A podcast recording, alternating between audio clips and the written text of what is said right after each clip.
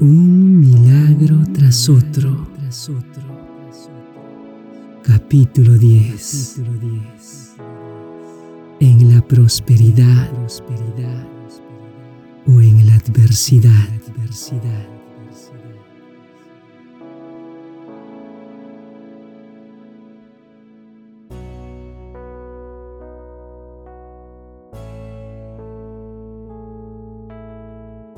Cuando Pavel completó sus primeros dos años de estudio, Dana y él decidieron que era tiempo de terminar con su relación a la distancia.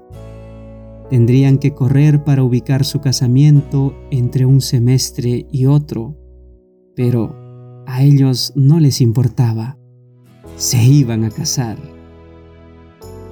aceptaron el ofrecimiento del tío de Pavel en Turnus Severin de usar su espaciosa casa para la fiesta de bodas e hicieron los preparativos. A partir de ese momento, harían juntos los viajes de Turnus Severin a Bucarest. Finalmente, llegó el día con el cual venían soñando desde hacía un tiempo. Familiares y amigos que venían de cerca y de lejos llenaban la iglesia, ansiosos de celebrar con ellos el feliz día. Cuando Dana comenzó a caminar lentamente hacia Pavel y el pastor por el pasillo, todos los invitados de la testada iglesia se esfumaron de la vista de Pavel. La belleza de la joven ataviada con su vestido de novia y caminando hacia él, capturó su atención por completo. Con cada paso hacia él, el objeto de sus sueños se acercaba más a transformarse en una realidad. Por años había soñado con este momento y ahora lo estaba viviendo. Con sus ojos fijos uno en el otro. Ella se acercó a él y se pararon junto con el pastor en el frente de la iglesia. Extendiendo su mano hacia ella, sus labios le enviaron un silencioso Te amo, mientras sus dedos acariciaban su mano. Finalmente, Dan había dado el sí, había aceptado casarse con él. Si solamente ella hubiera visto la sabiduría del plan de Pavel desde el principio, le hubiera ahorrado años de ansiedad. La falta de interés de Dana en ser su novia en primera instancia había sido la principal causa de consternación de Pavel. Durante toda la escuela primaria, ella había ignorado hasta las tretas más impresionantes de él para impresionarla era realmente un misterio cómo ella había resistido su galanteo durante todos esos años. Ahora, parados de la mano ante el pastor, Dana y Pavel sabían que estaban destinados el uno para el otro. Fue una hermosa ceremonia a la cual asistieron invitados y familiares del lugar, como así también muchos de los amigos que Pavel había hecho en Bucarest. En muchos sentidos, la lista de invitados se parecía a un recital coral. El gobierno comunista había relajado un poco su política de hierro en contra de la religión y habían surgido iglesias por todos lados. Durante el año anterior, Pavel había ido de iglesia en iglesia formando coros. Varios de ellos se habían hecho famosos ya que cantaban por todo el continente europeo. En su honor, varios habían llegado a cantarle a él y a su novia. Sin duda, esta boda tuvo más música coral que cualquier familia real tuvo alguna vez. Finalmente, el día de festejos y de celebraciones en el hogar del tío de Pavel llegó a su fin, y los invitados les desearon lo mejor antes de regresar a sus hogares. Los festejos habían sido más maravillosos de lo que pudieran haber imaginado, Era realmente un día que recordarían por el resto de sus vidas. No habría tiempo para una luna de miel en ese momento. Tendrían que esperar un corte en las clases de Pavel, pues tenía que estar nuevamente en la universidad a la mañana siguiente. Cuán agradecido estaba por el agradable departamento y el estipendio mensual que su padre había provisto para su educación. Por lo menos tenían un lugar al cual llamar hogar. Muy pocos podían darse el lujo de continuar su educación sin tener que preocuparse por las finanzas. Se sintieron realmente bendecidos. Durante varios meses todo anduvo bien. Pavel continuó a la cabeza de su clase y Dana se abocó a transformar un departamento de soltero en un pequeño hogar realzado por el toque especial de una mujer. Pavel estaba asombrado por la transformación que había ocurrido. Usando unas pocas cosas simples, Dana había cambiado lo apagado y común en algo delicado y encantador. Cada día que pasaba, crecía su amor el uno por el otro y por Dios. Sin advertencia previa, recibieron malas noticias. Al padre de Pavel le habían diagnosticado leucemia y su enfermedad le hacía imposible continuar con su negocio.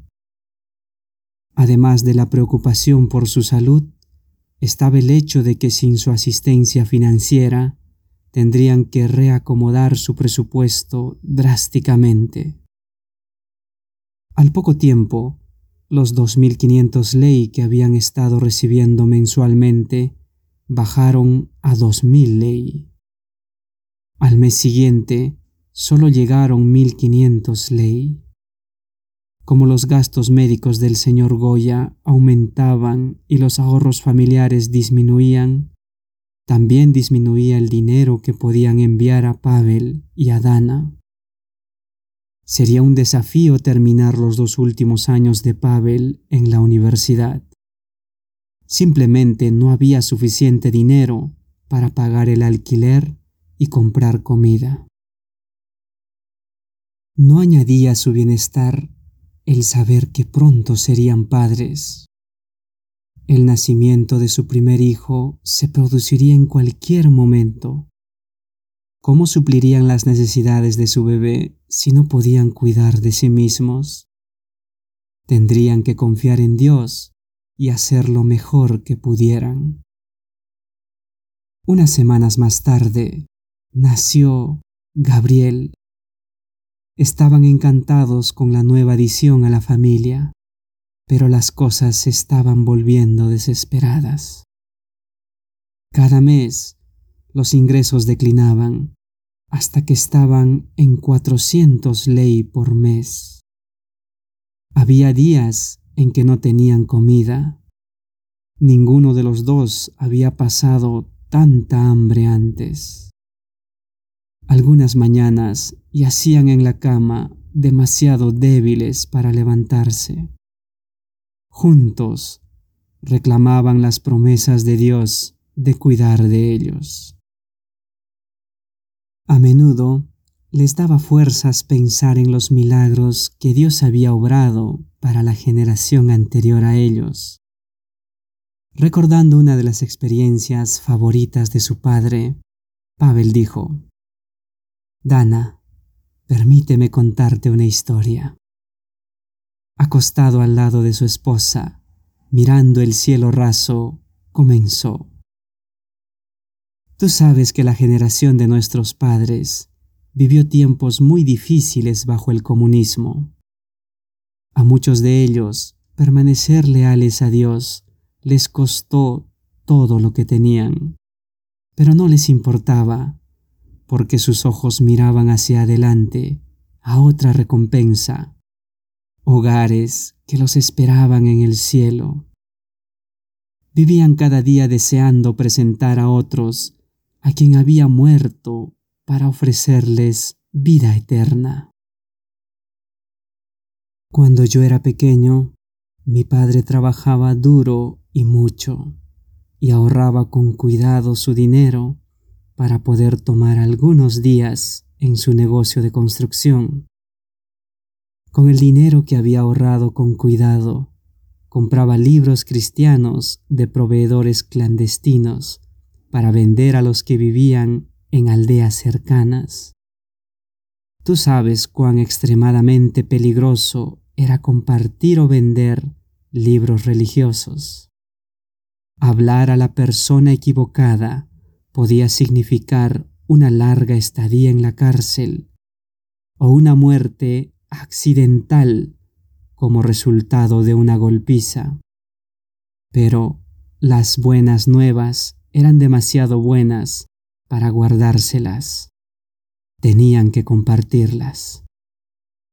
Mi padre y su amigo Benny con frecuencia salían juntos como un equipo en expediciones de venta de libros religiosos. Recorrían rápidamente una aldea antes de que oscureciera y luego se deslizaban hacia los bosques cercanos para protegerse antes de que las autoridades, debidamente alertadas, tuvieran tiempo de comprobar si era cierto que estaban vendiendo libros cristianos. Con frecuencia caminaban toda la noche por entre el espeso bosque a fin de estar listos para entrar en otra aldea a la siguiente nochecita. Por lo general, se quedaban sin comida y dinero antes de que estuvieran listos para volver a sus hogares. Cuando estaban exhaustos, dormían en el bosque lo más cómodos que podían. Pasar la noche en el bosque con frío y ropas húmedas era miserable, pero ellos perseveraban con el deseo constante de que alguna persona más pudiera disfrutar de la eternidad como resultado de su sacrificio. Volviendo su rostro hacia Dana, continuó. En una de esas misiones para Dios, Benny y mi padre habían compartido incansablemente pueblo tras pueblo. Habían pasado varios días desde que se habían ido de sus hogares, y lo último que habían comido había sido hacía tres días. También habían gastado todo el dinero. Se apresuraron sintiéndose cansados, hambrientos y gozosos al mismo tiempo. Había valido la pena el sacrificio, pues se habían abierto varias oportunidades delante de ellos para hablar de Jesús, a quien amaban de todo corazón.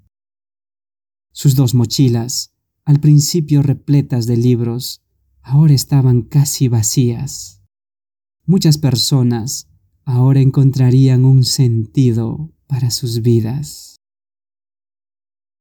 Mientras caminaban por el bosque a la luz de la luna, recordaron las providencias de Dios en su expedición misionera. Para mantenerse orientados, caminaban paralelamente a los caminos de montaña. Luego de andar cierta distancia, llegaron a un barranco profundo en la montaña. La única forma de cruzar al otro lado era a través de un puente para peatones hecho de cuerdas y tablas. Era viejo y desvencijado, pero realmente no había otra forma de llegar al otro lado sin tener que tomar una ruta alternativa muy larga y que daba un rodeo. Con cuidado, observaron detenidamente el camino en ambas direcciones para ver si había otros viajeros que pudieran descubrirlos. Cuando vieron que todo estaba despejado, se apresuraron a cruzar el puente. Con todo el cuidado que pudieron, caminaron con sus mochilas tratando de mantener la cadencia necesaria para atravesar el gigantesco puente de cuerdas. Continuaron compartiendo sus experiencias mientras se apuraban a llegar al otro lado. Mi padre iba adelante y Benny lo seguía de cerca. En la mitad de una frase, Benny gritó, ¡Detente! Mi padre quedó petrificado, sin animarse a moverse. Movió lentamente la cabeza hacia Benny. ¿Qué pasa? preguntó ansiosamente. Mira hacia abajo, llegó la débil respuesta. Mi padre miró hacia abajo. Su pie de adelante estaba apoyado en una de las tablas, pero su pie de atrás estaba apoyado sobre la nada, solo el aire. Estaba parado sobre el puente completamente apoyado, como si todas las tablas estuvieran en su lugar. A la luz de la luna, pudo ver el profundo abismo de montaña debajo de él, siendo su pie delantero la única parte de su cuerpo apoyada en el puente. Su corazón comenzó a latir alocadamente. Dándose vuelta, miró cuidadosamente el agujero creado por la tabla faltante. Era más o menos cuatro y medio pies de ancho. En silencio, tanto él como Benny miraron la brecha en el puente que los separaba. Ahora, Benny se dio cuenta de que él todavía tenía que encontrar una forma de cruzar la brecha. Sacándose su mochila vacía, se la arrojó a mi padre, quien ahora estaba parado del otro lado de la brecha. Avanzando varios pasos hacia adelante para despejar una zona de aterrizaje, mi padre esperó, casi sin aliento, a que Benny saltara la brecha en el puente. Con un enorme salto, Benny voló a través de la brecha, haciendo que en respuesta el viejo puente se balanceara violentamente. Cuando el puente dejó de sacudirse de arriba abajo y de atrás hacia adelante, con cuidado continuaron hasta el otro lado. Una vez que sus pies estuvieron de nuevo en tierra firme, alabaron a Dios por salvarlos de una muerte segura. Juntos repitieron las palabras del Salmo 91 pues a sus ángeles mandará acerca de ti, que te guarden en todos tus caminos. En las manos te llevarán para que tu pie no tropiece en piedras. Ciertamente, Dios había enviado a sus ángeles para poner sus manos bajo los pies de sus mensajeros de misericordia mi padre me contó que mientras viva, nunca olvidará cómo se siente estar parado sobre las manos de los ángeles en medio de la noche, suspendido sobre un abismo profundo. Luego de una hora de caminar y de hablar sobre el milagro que Dios acababa de obrar en su favor, se inspiraron en las punzadas de hambre provocadas por tres días de ayuno para elevar otra oración. Señor, si puedes sostenernos en las manos de los ángeles, seguramente puedes ayudarnos a encontrar algo de comida. Nos sentimos débiles y cansados. Por favor, ayúdanos a encontrar algo de comida para que podamos llegar a la próxima aldea. Aunque no podían ver la respuesta, agradecieron a Dios por su amor y cuidado al atravesar el bosque.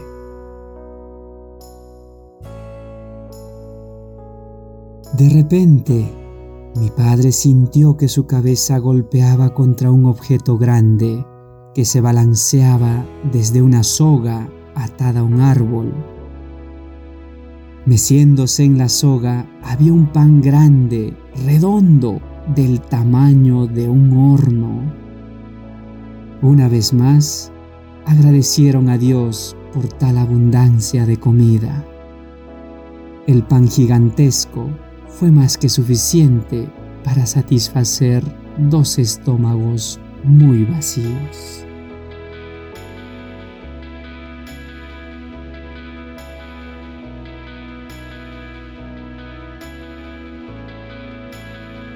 Estamos presentando un milagro tras otro, la historia de Pavel Goya, capítulo 10, en la prosperidad o en la adversidad.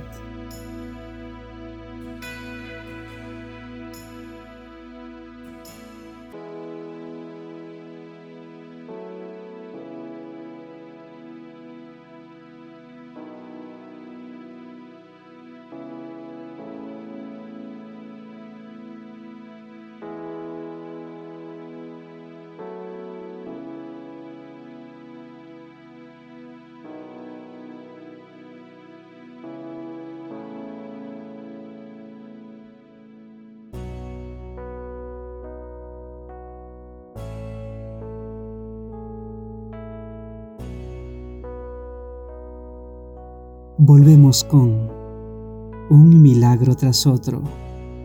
La historia de Pavel Goya. Capítulo 10. En la prosperidad o en la adversidad.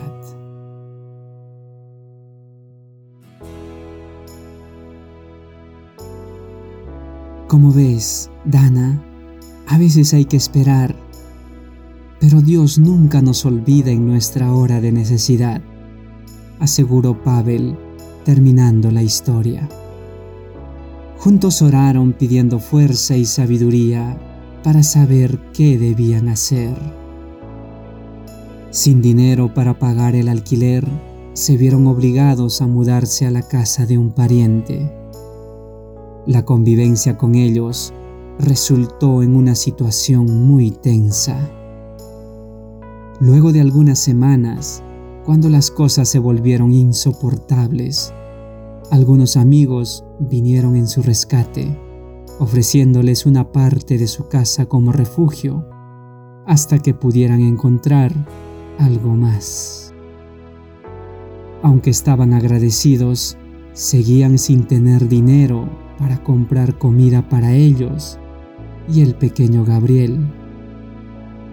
Cada tanto, Pavel salía a la calle a juntar latas para poder comprar leche para su bebé.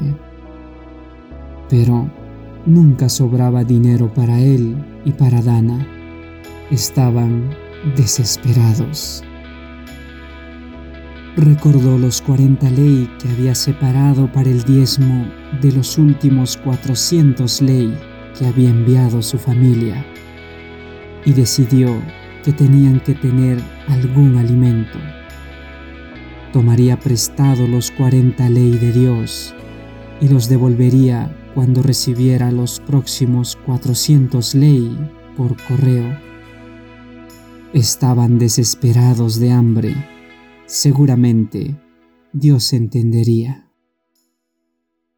Las buenas noticias eran que el señor Goya parecía estar haciendo verdaderos progresos en su lucha contra la leucemia. El conteo de sus glóbulos rojos había vuelto casi a la normalidad luego de diez meses de tratamientos naturales. El médico permanecía optimista pero cauto y le aconsejó no retomar ninguna actividad cansadora hasta que su cuerpo ganara fuerzas. Sin embargo, el señor Goya tenía un negocio de miel que no podía esperar unas semanas más. Si iba a ubicar sus colmenas para esa estación, tenía que hacerlo en ese momento. Cargó 85 colmenas en un camión y viajó varias horas hasta las montañas donde los abundantes campos de trébol le habían provisto de miel de alta calidad en el pasado. Luego de descargar la última colmena, se acostó, exhausto, en el césped para descansar unos minutos.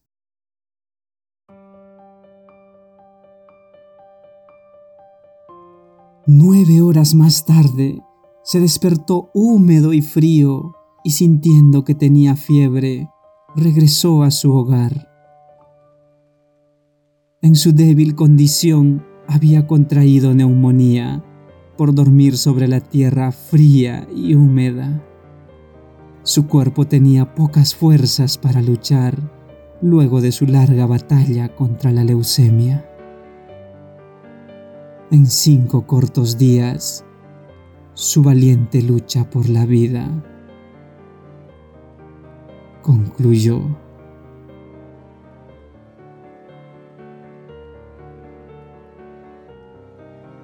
Su vida había sido vivida como un verdadero campeón. Había permanecido fiel a Dios enfrentando amarga oposición. Ahora descansaba en la bendita esperanza del pronto regreso del Salvador.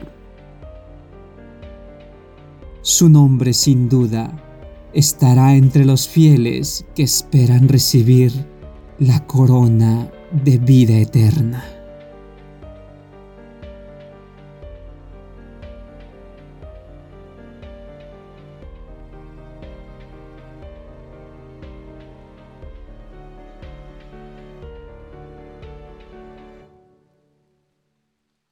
Al regresar del funeral, Pavel y Dana se sintieron tristes y desesperanzados como nunca antes. La mudanza a la casa de sus amigos no había resultado mejor que con los familiares. Desesperados, aceptaron vivir en el ático de un miembro de iglesia.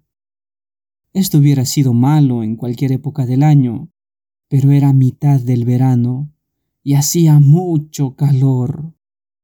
El aire en el ático era simplemente agobiante y era casi imposible dormirse con sus ropas pegadas a sus cuerpos transpirados.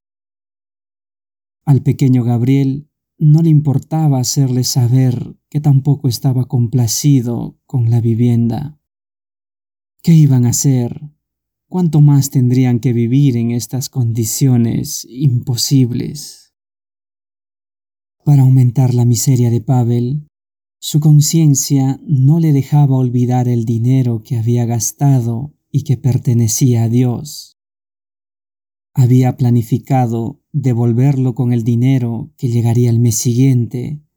Sin embargo, el dinero no había llegado y no llegaría más. Con la muerte de su padre, llegó el final de cualquier esperanza de recibir dinero de su casa. Nubes oscuras lo seguían a todos lados. Seguramente Dios estaría castigándolo por usar su dinero. La pequeña familia Goya había llegado al final de sus recursos. Los votos que habían hecho el día de su boda habían resultado en la adversidad y no en la prosperidad. Parecía como si Dios los hubiera olvidado. En el ático, caliente y pegajoso, Pavel y Dana se arrodillaron y pidieron a Dios que los ayudara a saber qué hacer. Le recordaron que él había prometido no abandonarlos ni olvidarse nunca de ellos. Le pidieron el valor para permanecer leales a él mientras esperaban su respuesta. Cuando terminaron de orar, estuvieron de acuerdo en no contar a nadie sobre su necesidad. ¿Por qué lo harían? Ya habían entregado el problema Adiós. Al entrar en la iglesia, fueron saludados cálidamente por Titus, uno de los ancianos de la iglesia. Pavel, ¿puedo hablar contigo un minuto? Curiosos, siguieron a Titus hasta una esquina de la iglesia. Mirándolos detenidamente, el hombre, ya de edad, comenzó. Hace unos días tuve un sueño. En mi sueño ustedes venían a mí llorando. Cuando les pregunté por qué estaban llorando, me dijeron que no tenían un lugar donde vivir. Haciendo una pausa por un momento para estudiar los rostros de la joven pareja que tenía delante, Titus preguntó, ¿Es verdad? ¿Han estado orando por un lugar donde vivir? Sí, es cierto. No tenemos dinero y hemos estado viviendo en un ático caluroso durante las últimas semanas. Bien, ahora sé por qué Dios me dio ese sueño. Verán, tengo un lindo departamento en una agradable parte de la ciudad que está vacío. Mi esposa y yo vivíamos allí hasta que ella falleció hace un par de años. Nadie ha vivido allí desde entonces. Está completamente amoblado y queda cerca de uno de los centros comerciales más grandes de la ciudad. Creo que estarán muy cómodos allí luego de limpiarlo un poco. Si están dispuestos a limpiarlo y a pagar los servicios, pueden vivir allí sin costo alguno mientras estés en la universidad. ¿Qué les parece? Una lágrima de alegría corrió por la mejilla de Dana en contestación a su pregunta. Juntos le agradecieron por su maravillosa oferta en contestación a sus oraciones. Espero que disfruten del culto hoy, dijo el anciano con un brillo en sus ojos mientras se volvía para entrar en el templo. No hubo necesidad de convencer a Dana para que comenzara a empacar sus cosas en el ático. Aunque ciertas criaturas se habían mudado al departamento vacío sin invitación alguna, una vez más tenían un verdadero hogar. Luego de una larga semana de limpiar el departamento, finalmente quedó inmaculado. Era maravilloso tener un lugar donde vivir, pero seguían sin tener comida. Seguramente Dios no había olvidado su otra necesidad, el darse cuenta de que el Señor había enviado un sueño a un miembro de iglesia para proveer para ellos un lugar donde vivir, los animó a continuar confiando. Los días se volvieron semanas con casi ningún alimento y experimentaron hambre como nunca habían tenido. Las pocas latas que Pavel podía vender apenas mantenían a Gabriel sin pasar hambre, pero no hacían nada para aliviar las punzadas en sus estómagos. Ahora comenzaban a tener mareos como resultado de estar días sin comer. Se estaban muriendo de hambre. La única manera de conseguir un alivio temporario era acostarse y esperar a que el mareo pasara. Algo tenía que suceder y pronto. Pavel comenzó a orar un día caminando a su casa desde la universidad. Por favor, perdóname por usar tu dinero. Te prometo que si me ayudas a reponer tu dinero, nunca más usaré un solo centavo del dinero del diezmo para mí aunque me muera. A partir de hoy seré fiel. Continuó orando mientras caminaba el resto de los 12 kilómetros que distaba la universidad de su departamento. Ansiaba tener paz con Dios tanto como deseaba alimento. Al llegar a su departamento, encontró una carta de su casa esperándolo. Adentro había 50 ley. ¿Qué respuesta a su oración? dinero para alimentos.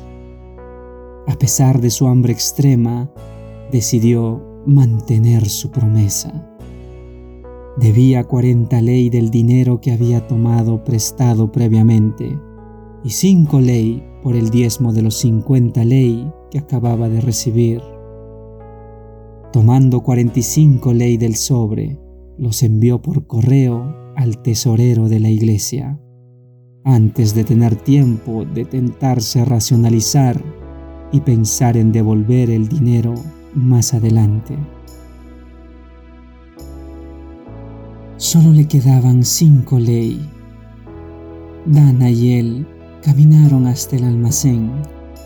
Compraron algo de pan y algo de yogur, pues eran los alimentos más baratos que pudieron encontrar para mantenerse con vida. Era una bolsa muy pequeña de comestibles, pero ambos estaban complacidos de haber devuelto el dinero de Dios. Un par de días más tarde, cuando Pavel caminaba hacia su casa desde la universidad, decidió tomar un pequeño atajo a través de uno de los parques de la ciudad sin tomar en cuenta su entorno. Oró y lloró cada cansado paso de su camino a casa. Sorprendido al escuchar su nombre, se dio vuelta y vio a un hombre muy anciano sentado en un banco del parque. Abel, ¿cómo estás? preguntó. Estoy bien. No pareces estar bien. Estás llorando. Tú no me conoces, pero yo sí te conozco. Cada semana te veo cantando en el coro. Soy un abogado jubilado de 92 años, que me siento en la congregación y disfruto de tu canto cada semana. Ahora dime, ¿a dónde vas? Camino a mi casa desde la universidad. Es un largo camino para hacerlo caminando todos los días. No tienes dinero para el autobús, ¿verdad? No hay problema, no me importa caminar. No te ves bien, te ves miserable. Por favor, Siéntate por un minuto, que quiero hablar contigo. He estado considerando ayudar a alguien con mi dinero y he estado esperando a que Dios me señale a alguien que realmente lo necesite. Creo que acaba de hacerlo. Esto es lo que voy a hacer por ti. Te voy a dar 500 ley cada mes hasta que termines la universidad. También tengo un traje y un sobre todo muy caros que ya no uso y quiero que los tengas. Quizás no los necesites ahora, pero lo harás el próximo invierno, comentó con una sonrisa. Cuando intentó agradecer a su amable benefactor, aprendió una última lección de sabiduría. Muy solemnemente, el anciano caballero mencionó. Necesitas recordar que cuando tengas algo de dinero, siempre debes compartir con otros que lo necesiten. Verás, el dinero no nos pertenece a nosotros realmente, únicamente lo administramos para Dios.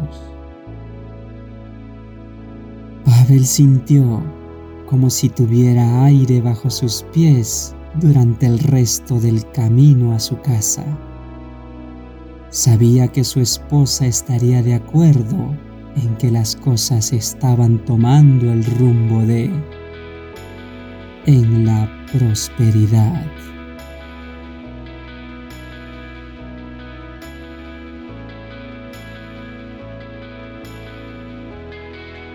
Hemos presentado un milagro tras otro, la historia de Pavel Goya.